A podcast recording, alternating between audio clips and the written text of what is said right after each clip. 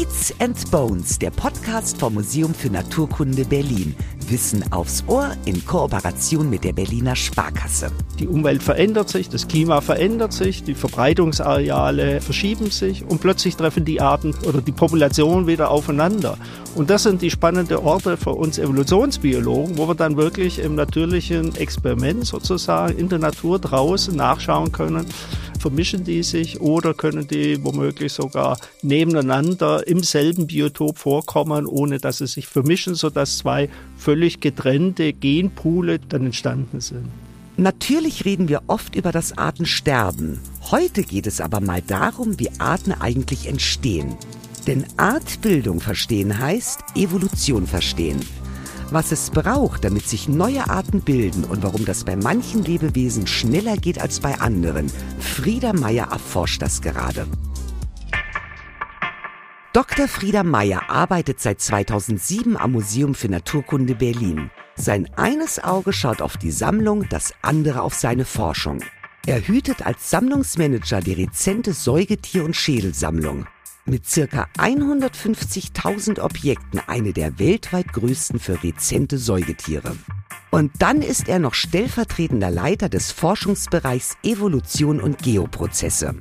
Er forscht fleißig an Fledermäusen und Heuschrecken und gerade letztere haben sein besonderes Interesse geweckt. Warum? Das wird einer gleich herausfinden. Unser diesmal etwas verstupfter Host Lukas Klaschinski. Lieber Frieda, Du erforschst, wie sich neue Arten bilden. Warum ist das so wichtig? Naja, es ist natürlich der Prozess, der zur Artenvielfalt, der zur biologischen Vielfalt beiträgt. Und es ist einfach, wenn man sich für Natur interessiert, eine spannende Frage, wie ist all diese Vielfalt, die ich da draußen in meinem Garten, in meinem Urlaub beobachte, wie ist sie entstanden? Und da geht es ganz zentral um die Frage, wie spalten sich Arten auf? Wie wird aus einer Art werden zwei und dann entsprechend mehr über die Zeit? Ich habe letztens gelesen, dass in Afrika teilweise Elefanten ohne Stoßzähne geboren werden. Ist das jetzt eine Anpassung an die Wilderei oder ist das sogar schon eine neue Art? Also sowas könnte dann auch langfristig vielleicht auch eine Anpassung an eine neue Umwelt sein. Und der Jäger, der Elefanten schießt, die Stoßzähne haben, ist natürlich ein Selektionsdruck, hauptsächlich wenn die Tiere früh gejagt werden, bevor sie reproduzieren können. Die Zeiträume, die aber bis dahin ablaufen, die sind sehr lang. Ich kann mir nicht vorstellen, dass das jetzt eben schon eine Anpassung ist an den Jagddruck. Man muss sich aber auch klar machen, dass natürlich innerhalb jeder Art eine gewisse Vielfalt existiert, dass es da immer Tiere gibt, die etwas anders sind als andere. Und die spannende Frage jetzt da wäre, ist das wirklich in letzter Zeit häufiger geworden, dass da Elefanten jetzt keine Stoßzähne entwickeln oder hat man jetzt nur genauer drauf geschaut? Und das war immer so, dass das im Grunde die ganz normale, natürliche Variabilität des Elefanten ist. Und es gibt ja auch viele Übergangsphasen, wo man noch nicht sagt, das ist jetzt eine neue Art. Dann ist es einfach die gleiche Art mit unterschiedlichen Merkmalen, oder? Ja, also Arten haben ja teilweise eine sehr weite Verbreitung, kommen an ganz unterschiedlichen Orten auf der Weltkarte vor, in Europa, hoch im Norden, aber auch im Mittelmeerraum. Da sind natürlich die Lebensräume, die klimatischen Bedingungen sehr verschieden. Das ist alles dann innerartliche Variabilität. Also es ist nicht so, dass eine Art in sich homogen über gesamtem Verbreitungsgebiet ist, sondern da gibt es Unterschiede, häufig oft auch als Unterarten dann beschrieben, wenn das eben dann auch sichtbare nachvollziehbare Merkmale sind. Also es ist was ganz Normales. Aber sie bilden eben noch eine Reproduktionsgemeinschaft. Ab wann ist es dann wirklich eine neue Art?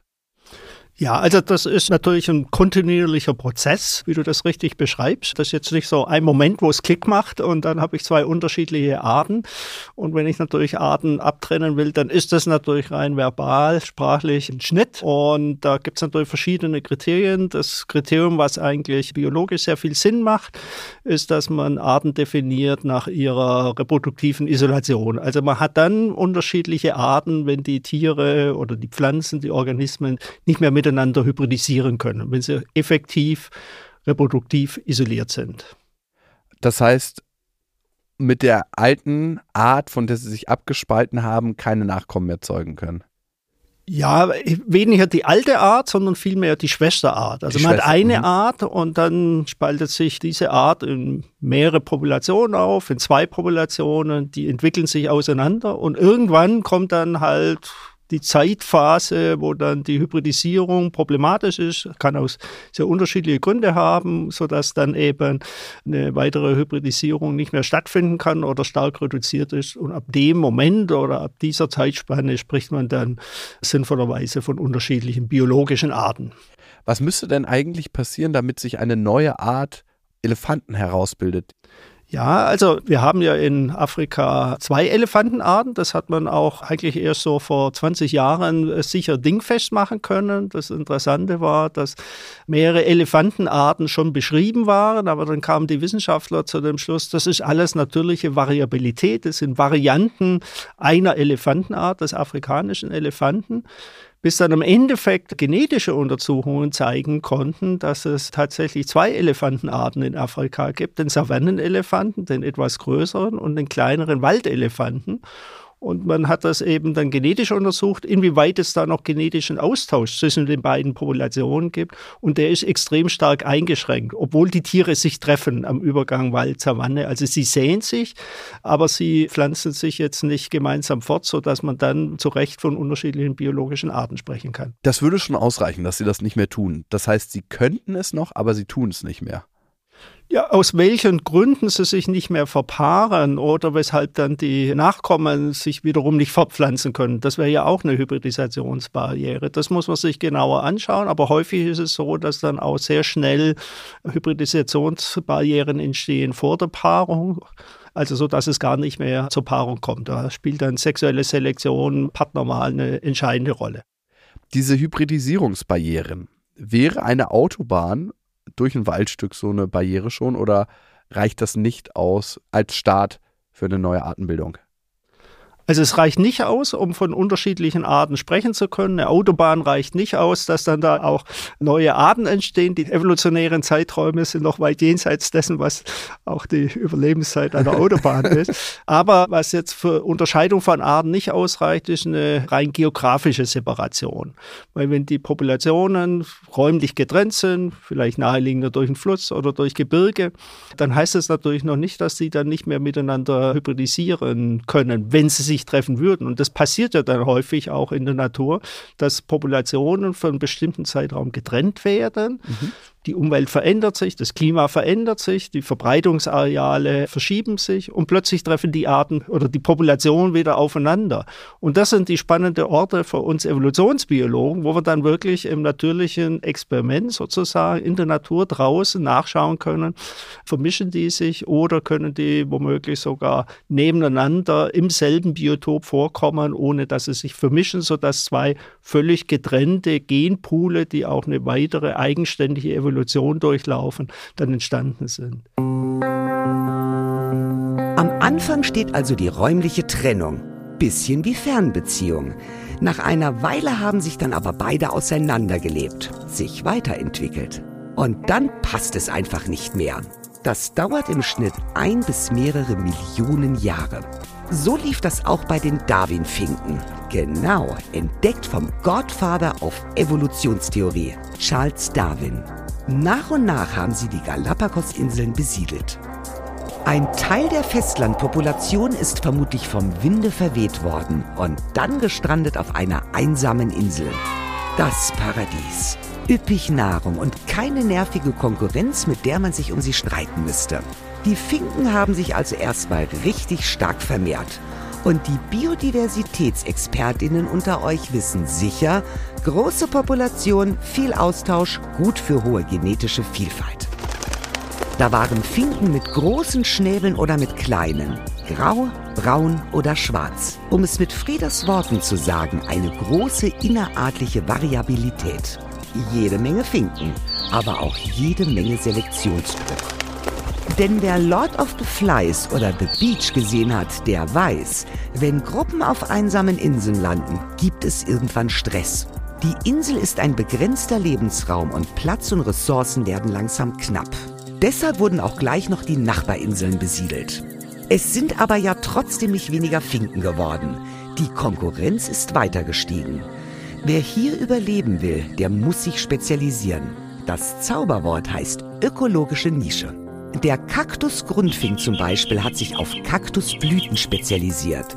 Mit seinem nach unten gebogenen Schnabel und seiner gespaltenen Zunge sucht er nach Nektar und frisst die weichen, saftigen Kaktusfrüchte. Anders der kleine Grundfink. Sein kleiner Schnabel eignet sich perfekt zum Aufheben von Samen vom Boden oder um kleine Käfer aufzupicken. Herausgekommen sind so am Ende 15 verschiedene Arten. Und noch ein Schlaumeierwort für euch. Das Ganze nennt man adaptive Radiation.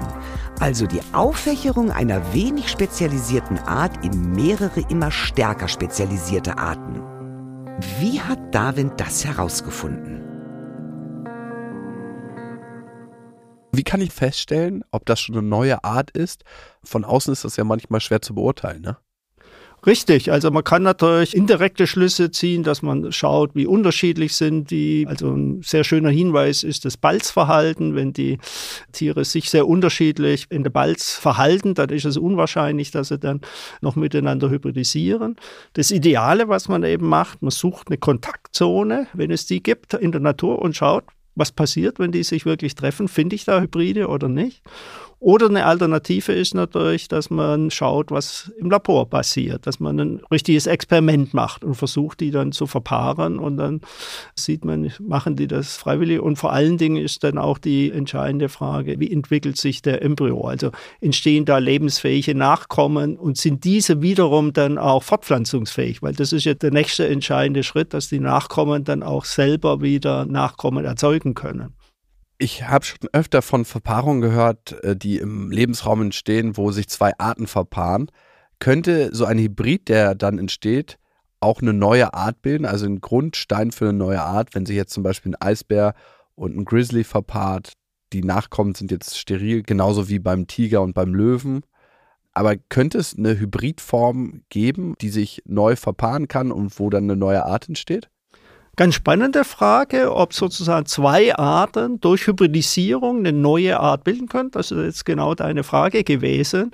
Und da gibt es schöne Beispiele, die zeigen, dass Populationen tatsächlich auf Hybridisierung zurückgehen. Die spannende Frage und die schwierige Frage ist aber, ich habe ja nur dann eine neue Art, eine dritte Art, eine Hybridart, wenn diese neue Art effektiv isoliert ist, reproduktiv von den beiden Elternarten. Und da wird es dann schwierig, ah, ja. weil sie sind ja ein Übergang, eine Mischung aus beidem. Und da besteht natürlich jetzt die Schwierigkeit, dass die natürlich dann äh, auch so effektiv dann von beiden Elternarten isoliert sein müssen, das kann passieren, aber wirklich überzeugende Beispiele, wo das auch gezeigt ist, dass keine Hybridisierung oder nur ganz selten Hybridisierung mit den Elternarten stattfindet, das ist tatsächlich Gegenstand intensiver Diskussionen in der Literatur.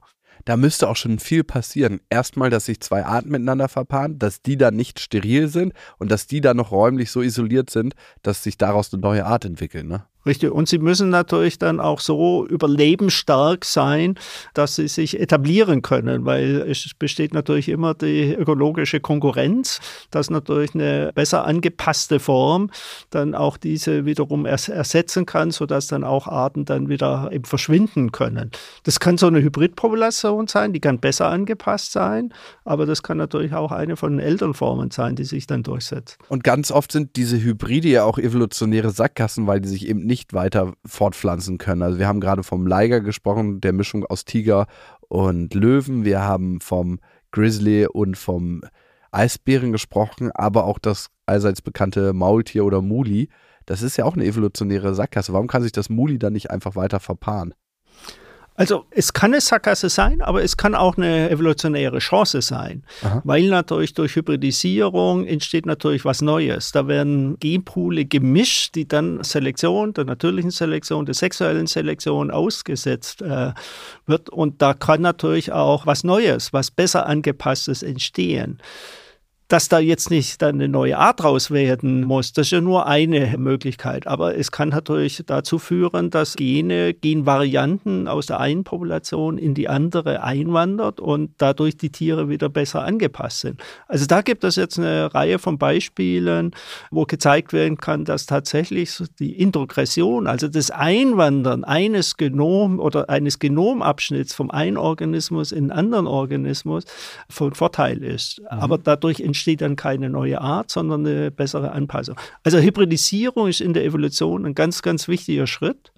Und was wir eben auch jetzt aus den Genomvergleichen lernen können, ist, dass es tatsächlich häufiger stattfindet, als man bisher so angenommen hat. Auch wir Menschen tragen ja durchaus auch einen gewissen Prozentsatz vom Neandertaler-Genom in uns, was natürlich auch durch Hybridisierung, durch Vermischung entstanden ist, aber dadurch ist ja keine neue Menschenart entstanden. Da haben wir mal eine interessante Folge hier im Podcast gemacht mit Faisal Bibi und da war auch immer die Frage, wie hat sich der Mensch durchgesetzt über den Neandertaler durch Ausrottung oder durch Vermischung? Und das ist beides der Fall, ziemlich sicher. Also der heutige Mensch, ne? Es hat ja irgendwann ein Siegeszug stattgefunden und der Neandertaler ist als solches gewichen, aber er hat sich auch eben vermischt, genetisch. Ja, er hat sich vermischt. Ich äh, weiß nicht, inwieweit man das jetzt rekonstruieren kann, weil das sind ja lang zurückliegende Ereignisse. Man war nicht dabei. Einen sehr starken Einfluss hat natürlich die Populationsgröße. Ja. Wenn die natürlich sehr unterschiedlich ist, also wenn eine Population sehr stark geprägt wird durch eine Population und weniger durch die andere, dann ist ein reiner Zufallsprozess, welche Genomabschnitte da von welcher Art abstammen. Und die Gewichtung, wenn da jetzt Selektion keine Rolle gespielt hat, spiegelt dann eher die Population Populationsgröße wieder. Also wenn es da eine massive Einwanderung des modernen Menschen gab und lokale kleine Populationen des Neandertal, dann heißt es jetzt nicht, dass der jetzt da zwingend dann verdrängt worden wäre, sondern ich habe halt einen sehr starken Genfluss durch den modernen Menschen gehabt, mhm. sodass unser heutiges Genom eben stark dann vom modernen Menschen geprägt wurde. Eine sehr interessante Hybridzone verläuft in Deutschland, ungefähr entlang der Elbe bis zur Ostgrenze Österreichs. Auf der einen Seite leben die grauschwarzen Nebelkrähen, auf der anderen die rabenschwarzen Rabenkrähen. Beide gehören zu den Aaskrähen. Die Ursprungspopulation wurde während der Eiszeit getrennt. Danach sind sie sich dann aber wieder begegnet. Diese eiszeitliche Fernbeziehung hat sie aber nicht zu eigenständigen Arten gemacht. Sie können noch fruchtbare Nachkommen zeugen. Trotzdem passiert es selten, dass sie sich untereinander paaren. Sie bevorzugen nämlich jeweils PartnerInnen, die so aussehen wie sie selbst. Nach dem Motto, gleich und gleich gesellt sich gern. Grau zu Grau, Schwarz zu Schwarz oder mit anderen Worten sexuelle Selektion. Denn genau dieses wählerische Verhalten könnte dazu führen, dass doch noch zwei getrennte Arten entstehen. Wenn ihr also demnächst eine Nebelkrähe auf dem Balkon seht und am anderen Tag eine schwarze Rabenkrähe, dann wohnt ihr vermutlich in dieser Hybridzone. Und damit wärt ihr schon fast so nah an den Prozessen der Evolution wie die WissenschaftlerInnen der Online-Ausstellung Life Through the Looking Glass. Dort könnt ihr, liebe Hörerinnen und Hörer, in acht fesselnde Geschichten junger WissenschaftlerInnen eintauchen und sie bei ihrer Evolutionsforschung begleiten. Zum Beispiel erklärt euch die peruanische Forscherin Brenda, warum sie die Evolutionstheorie widerlegen wollte, oder ihr begleitet drei ForscherInnen an der Universität Heidelberg, wie sie die Ursprünge unseres Nervensystems erforschen. Denn die Geheimnisse der Evolution sind noch längst nicht alle erforscht. Jetzt frage ich mich, wie könnt ihr denn einen Prozess, der über so lange Zeit passiert ist, erforschen? Weil wir reden ja eigentlich immer über Hunderttausende von Jahren oder sogar Millionen von Jahren. Ja, also ein wichtiger Ansatz ist, dass wir uns Populationen, Situationen heute anschauen, die sich in einer bestimmten Phase der Differenzierung befinden. Ja. Und dann haben wir natürlich die Möglichkeit zu sehen, ah, die sind jetzt so weit auseinander und die unterscheiden sich in diesen oder jenen Merkmalen. Und das könnte dann zur reproduktiver Isolation führen. Und dann suchen wir in der Natur draußen weitere Beispiele, weitere Populationen, die schon den nächsten Schritt vielleicht gegangen sind. Also wir vergleichen unterschiedliche Populationen, die dann auch schon unterschiedlich lang voneinander getrennt sind.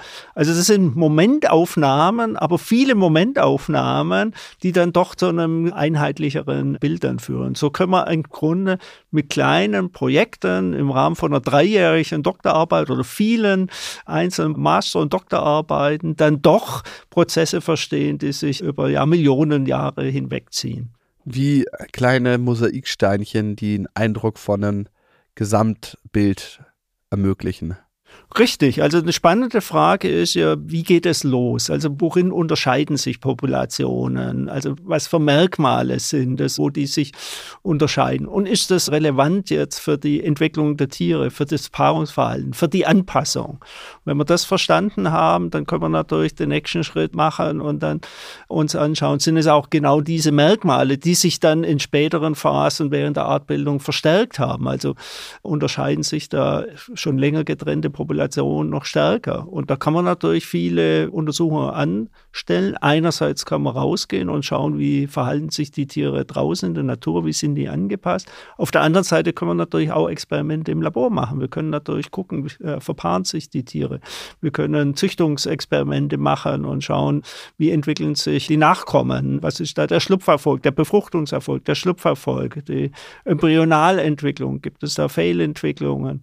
Also da gibt es viele Ansätze, Ansätze, die uns dann eben erlauben, den Prozess bis hin auf genetische Ebene hin anzuschauen. Also eine Sache, die in der Evolution dann schnell Probleme produziert, ist, wenn sich Populationen in ihrem Chromosomensatz unterscheiden, dass mhm. Chromosomen verschmelzen oder bestimmte Elemente sich im Genom ausbreiten, die dann eben dazu führen, dass die Genome oder einzelne Chromosomen eines Chromosomabschnitte nicht mehr miteinander harmonisieren. Und dann gibt es Entwicklungsstörungen. Und das ist natürlich dann so ein erster Schritt dahingehend, dass dann die Nachkommen Nachteil haben, bis hin vielleicht dann auch zur Sterilität. Und dann hat man dann, wenn da solche Prozesse dann einen schwerwiegenden Einfluss haben, dann auch irgendwann mal unterschiedliche Arten. Du forschst ja aktiv und interessanterweise als Kustos der Säugetiersammlung hast du als Forschungsobjekte Insekten herausgesucht. Wie geht das zusammen und wie kam es dazu? Also zwei Sachen dazu. Einerseits sind wir am Museum tätig im Sammlungsbereich. In meiner Verantwortung liegt die Säugetiersammlung, die rezenten Säugetiere. Das ist eine wissenschaftliche Sammlung, die weltweit stark nachgefragt wird. Das ist so ein Teil. Auf der anderen Seite sind wir auch Forscher, wie an anderen Forschungseinrichtungen. Das Museum ist ja auch ein Institut innerhalb der Leibniz-Gemeinschaft, eine außeruniversitäre Forschungseinrichtung. Und da machen wir natürlich wissenschaftliche Untersuchungen ich selber jetzt auf dem Gebiet der Artbildung. Und das machen wir bei Fledermäusen, aber das machen wir auch bei Heuschrecken. Da sind wir nicht auf eine Tiergruppe fokussiert, sondern suchen uns da Gruppen heraus, wo man eben dann auch entsprechende Einblicke bekommen kann. Wir machen ähnliche Untersuchungen bei den Fledermäusen, interessieren wir uns auch sehr stark für Variabilität, biogeografische Muster, schauen uns da an, ob es da zum Genfluss kommt. Aber wir tun uns bei Fledermäusen sehr schwer, wenn wir da jetzt Experimente machen wollen im Labor. Die können wir nicht züchten, die kann man schwer beobachten. Und insofern hat, haben wir uns jetzt da in meiner Arbeitsgruppe uns noch eine zweite Tiergruppe herausgesucht, die da eben einen zusätzlichen interessanten Zugang erlaubt. Und was so beide Gruppen eben verbindet, ist, dass das Paarungsverhalten ein ganz wichtiger Parameter ist, worin sich dann Arten unterscheiden. Und eine spannende Frage ist eben auch, ob das sozusagen die Initialzündung ausmacht oder sozusagen den Prozess einleitet, sodass dann auch neue Arten entstehen können. Du hast heute mehrmals von Heuschrecken gesprochen. Die Heuschrecken, die ihr untersucht, wie unterscheiden sich diese? Die unterscheiden sich in ihrem Balzverhalten, ganz wesentlich in ihren Gesängen. Äh, Aha. Da haben wir jetzt eben einen sehr schönen Zugang, das zu untersuchen. Man kann die Tiere anhören, auch wenn man in der Wiese liegt und hört dann, dass sie unterschiedlich singen. Und da gibt es eben Unterschiede zwischen Populationen, dass die Männchen unterschiedlich singen. Und dann können wir im Experiment eben auch schauen, inwieweit die Weibchen da wählerisch sind. Und die sind da sehr wählerisch, weil ja dieser Gesang, auch dieses Balzverhalten verschiedene Funktionen hat. Einerseits ist es für die Tiere wichtig, Fremdverpaarungen zu vermeiden, also Fremdverpaarung mit anderen Arten, also es dient der Arterkennung. Andererseits spielen die Gesänge aber auch eine wichtige Rolle bei der Partnerwahl, bei der mhm. sexuellen Selektion. Da sind die Weibchen sehr wählerisch und wählen da anhand der Gesänge Männchen aus, die eben eine sehr gute Qualität haben, die eben sehr gut singen können. Und da besteht eben die Möglichkeit, das im Detail zu untersuchen. Und da das so ein Merkmal ist, was stark selektiert ist durch die Weibchen, durch die sexuelle Selektion, kann es da auch relativ schnell zu Änderungen geben. Also da ist die Artbildungsrate wahrscheinlich höher als bei vielen anderen Tiergruppen, was natürlich dann auch wieder für uns Forscher ein schöner Zugang erlaubt, dass wir da eben auch in kürzeren Zeiträumen oder leichter Populationen finden, die sich schon unterscheiden, die sich auf dem Weg hin vielleicht zu unterschiedlichen Arten befinden. Wie kommt denn, dass die Heuschrecken plötzlich anders sind? Haben sich von anderen Heuschrecken inspirieren lassen oder woher kommt dieser Wandel? Es ist ein stark selektiertes Merkmal von den Weibchen und man hat natürlich immer eine gewisse Variabilität, wo dann Zufallsprozesse auch eine Rolle spielen können, dass Populationen sich auseinander entwickeln.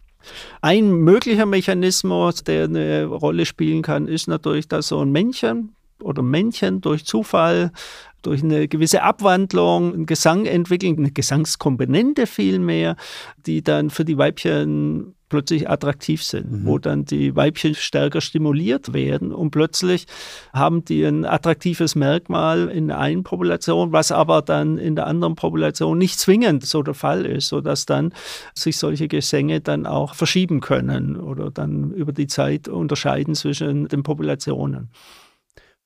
Können die eigentlich Prognosen abgeben, in welche Richtung die Artbildung geht?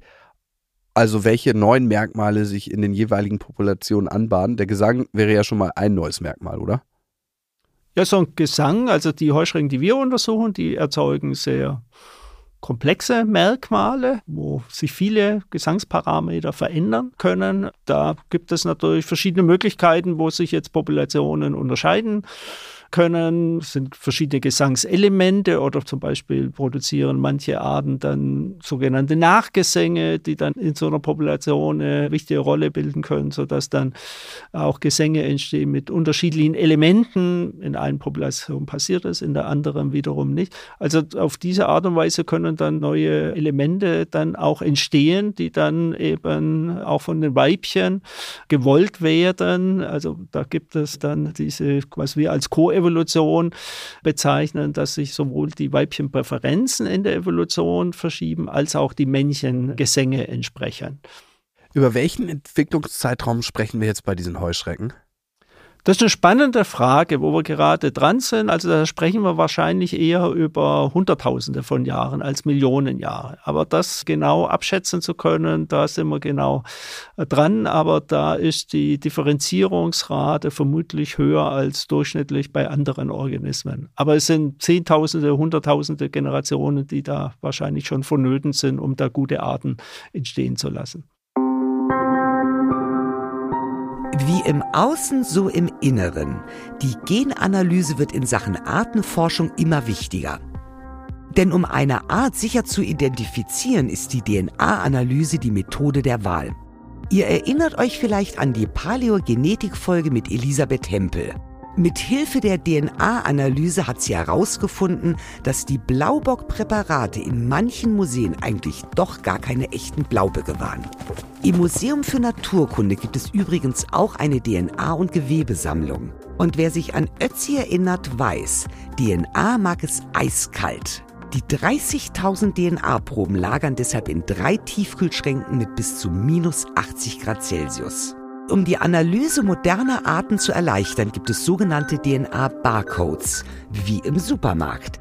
Jedes Produkt, also jede Art, hat einen individuellen Code. Das sind kurze Genabschnitte, die für jede Art einzigartig sind. Die werden ausgelesen und mit in zentralen Datenbanken abgespeicherten Gencodes verglichen. So werden dann nicht nur Verwandtschaften, sondern auch neue Arten identifiziert. Artenbildung und damit Artenvielfalt ist ja auch unheimlich wichtig für den Fortbestand unserer Flora und Fauna. Könnt ihr eure Erkenntnisse zur Artbildung auch für den Artenschutz nutzen? Also mit den Untersuchungen, wo wir machen, bekommen wir natürlich sehr präzise Vorstellungen, welche Variabilität da draußen vorhanden ist. Wir beschreiben natürlich auch neue Arten, wir entdecken neue Arten dabei. Aber was wir im Grunde machen, unabhängig, ob das jetzt neue Arten sind oder nicht, wir beschreiben biologische Vielfalt. Mhm. Das ist ja weit jenseits dessen, was Artenvielfalt ausmacht. Also die innerartliche Variabilität ist ja sehr hoch und wir erkennen durch unsere Untersuchungen, wo eben auch Unterschiede existieren und liefern da dann auch sehr wichtige Hinweise drauf, wo jetzt Populationen sind, die was Eigenes darstellen und die dann auch im Naturschutz eine, eine wichtige Rolle spielen. Wir bekommen auch ein sehr gutes Verständnis, welche ökologischen Ansprüche die Tiere haben, in welchen Lebensräumen die vorkommen. Wir interessieren uns für die Veränderung von Verbreitungsgebieten, also für den Klimaeinfluss. Und das ist natürlich jetzt eine ganz spannende Frage. Mhm. Wie werden sich Verbreitungsareale von unseren Heuschrecken verändern, wenn sich das Klima verändert? Haben die eine Chance, sich weiter zu behaupten oder wenn die oben jetzt eh schon auf den Bergspitzen sitzen und es wird noch wärmer, dann können sie nicht weiter nach oben ausweichen. Also da sind viele Teilfragen, Teilerkenntnisse, die von hoher Relevanz sind für den praktischen Naturschutz, fürs Management von, von Lebensräumen. Ich stelle mir das jetzt so vor, Merkmale, mit denen ich mich anpassen kann an Umwelteinflüsse, die sich verändern, das wie so ein Genpool, also wie so ein gut sortierter Werkzeugkasten. Und wenn so ein Einfluss von außen kommt, kann diese Art den neuen Maulschlüssel rausholen. Und wenn eine Art einen geringen Genpool hat, finde ich im Werkzeugkasten nicht genug unterschiedliches Werkzeug, um mich an die äußere Veränderung anzupassen, also um den passenden Maulschlüssel für diese Umweltsituation zu haben. Ist das so oder stelle ich mir das so simpel vor gerade? Also Genetische Variabilität ist die Basis für Anpassung. Ohne genetische Variabilität äh, habe ich keine Möglichkeit, mich anzupassen, weil dann ist ja alles identisch. Also mhm. Variabilität ist entscheidend und Variabilität hängt von verschiedenen Faktoren ab, aber ein ganz entscheidender Faktor ist die Populationsgröße. Wenn ich kleine Populationen habe, dann heißt das auch, dass die genetisch natürlich dann verarmt sind oder zunehmend verarmen, wenn sie kleiner sind. Genetische Variabilität hängt aber auch stark davon ab, zwischen der Konnektivität, der Verbindung zwischen Populationen, weil dann habe ich natürlich einen genetischen Austausch, dann mhm. ist die Gesamtpopulation natürlich wiederum größer. Und das Dritte ist natürlich, dass dann auch Variabilität durch Unterschiede in Lebensräumen, durch unterschiedliche evolutionäre Geschichte von Teilpopulationen, dass natürlich Variabilität ungleich auf Populationen innerhalb einer Art verteilt sind. Also insofern kann man nicht sagen, naja, die Art kommt jetzt da im, im, Mittelmeerraum vor, dann können die Populationen da ganz im Norden aussterben. Die haben eine etwas andere genetische Vielfalt in sich und die Anpassungsfähigkeit wird dann dadurch bestimmt, was da an gesamter Variabilität dann eben vorhanden ist. Du hast gerade von Populationsgröße gesprochen, also ist wahrscheinlich eine Elefantenherde viel, viel schneller vom Aussterben bedroht als irgendeine Insektenart, von der es Millionen mehr gibt als von Elefanten in Afrika. Und dann haben wir auch noch, dass die Verpaarungszyklen viel, viel länger sind beim Elefanten. Also ich meine schon allein, wie lange ein Elefantenkuh trägt und wie lange ein Insekt braucht, um irgendwie Eier zu legen und dass da Nachkommen erzeugt werden, ist ja auch ganz unterschiedlich. Das heißt, dass sich eine neue Art aus einem Elefanten rausbildet, ist wahrscheinlich viel, viel unwahrscheinlicher, oder? Kann man jetzt so nicht sagen, aber das Grundprinzip ist, äh, die zwei Grundprinzipien sind, äh, sind natürlich äh, sind richtig, äh, dass natürlich äh, Populationsgröße eine große Rolle spielt, was an Vielfalt da ist und dass Generationszeit natürlich auch ein wichtiger Faktor ist. Also sich schnell fortpflanzende Organismen mit vielen Individuen, die haben natürlich eine Möglichkeit, schneller auf Umwelteinflüsse zu reagieren, mhm. Äh, produzieren mehr Varianten, mehr Lebensjahre gerade, wo wir uns ja mit Viren beschäftigen. Da sieht man ja, was große Populationsgrößen und kurze Generationszeiten an Variabilität erzeugt. Wir reden ja. immer wieder von neuen Varianten, mit denen wir als Menschen jetzt in dem Fall unmittelbar mit konfrontiert sind.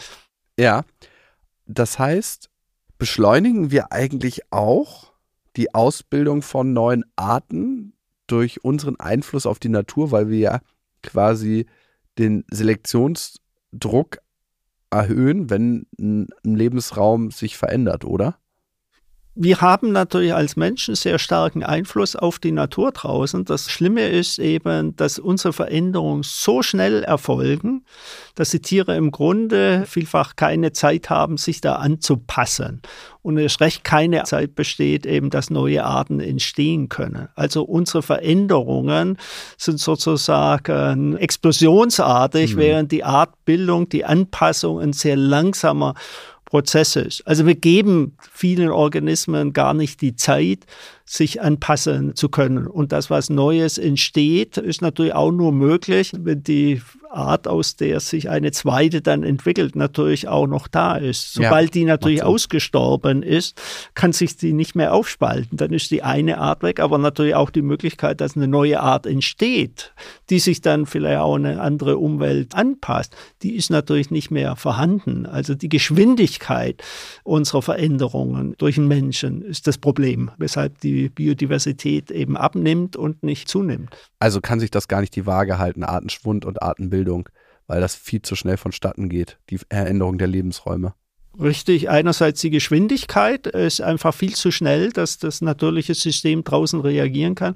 Und ein anderer Faktor ist natürlich auch, dass wir zu sehr monotonen Lebensräumen tendieren, dass wir eben das möglichst gleichmäßig haben wollen, um eben äh, unmittelbar einen großen Vorteil von uns herauszuholen monotone Wälder, monotone Felder, wo möglichst nur die Nutzorganismen überleben und alles, was den Ertrag reduziert, das versuchen wir eben dann zu beseitigen mit Eingriffen in den Naturhaushalt. Und das sind natürlich große Probleme für die natürliche Vielfalt, die es ansonsten geben würde. Also wir greifen da nicht nur in Bezug auf Veränderung der allgemeinen Umwelt ein, sondern wir bekämpfen ja ganz viel und machen natürlich Dinge dann auch monoton vermeintliche Vorteile, heißt es immer, finde ich, weil wir denken manchmal, es ist ein Vorteil, einen Weizen mit mehr Protein zu züchten, weil dann mehr Leute satt werden. Aber was dieses Weizen zum Beispiel im Körper von jedem Einzelnen auslösen kann, das ist wiederum spannend, finde ich. Wir denken immer, wir können die Natur überlisten und können es besser machen als das, was sich über Millionen von Jahren in einem evolutionären Prozess herausgebildet hat. Und dann stellen wir nach einer Weile immer fest, okay, wir haben hier nur ein ganz kleines Mosaikstückchen verändert, das große Bild verändert sich und das große Bild ist uns gar nicht dienlicher, als wir gedacht haben. Also das Entscheidende ist im Grunde beides im Blick zu haben. Wir müssen natürlich Sachen optimieren und bessere Nahrungsmittel, mehr Nahrungsmittel erzeugen. Aber wir dürfen natürlich nicht vergessen, dass das, wenn wir nicht Acht drauf geben, auf Kosten von Ressourcen stattfindet, die für uns nachher auch überlebensnotwendig sind. Weil wo wir in der Regel denken, sind extrem kurze Zeiträume.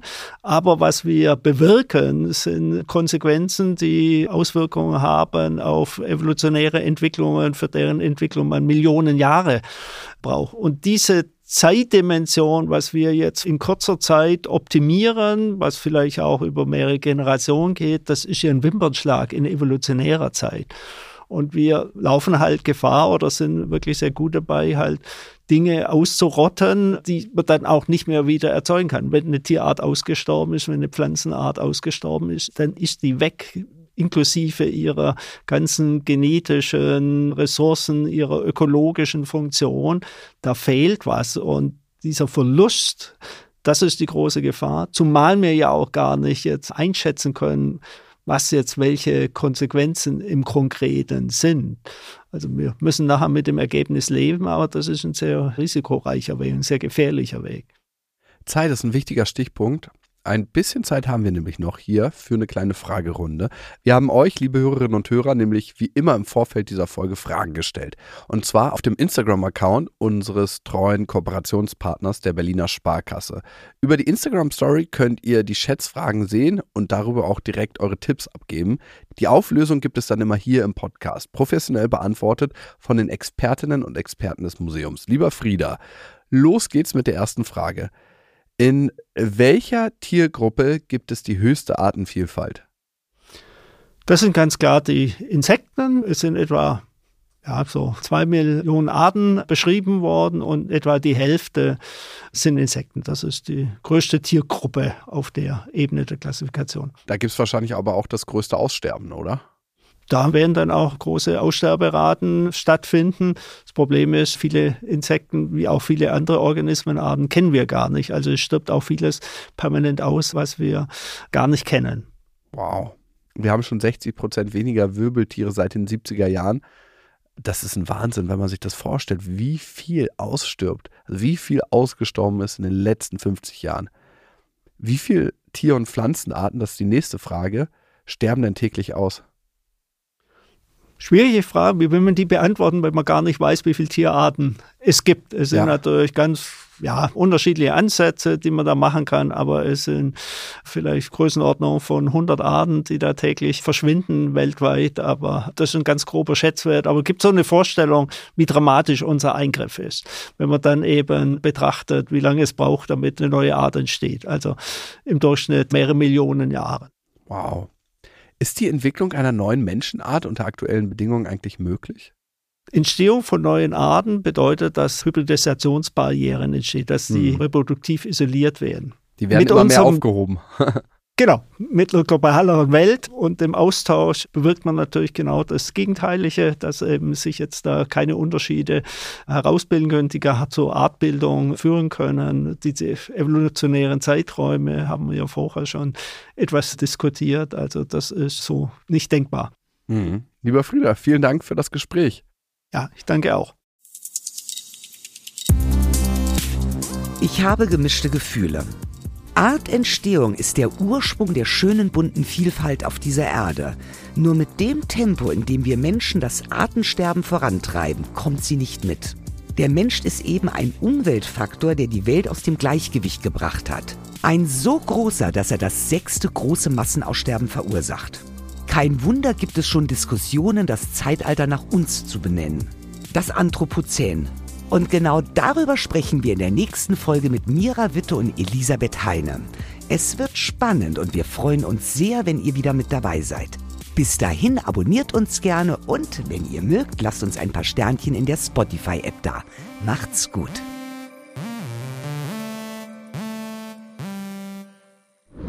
In freundlicher Produktionsunterstützung der Auf die Ohren GmbH.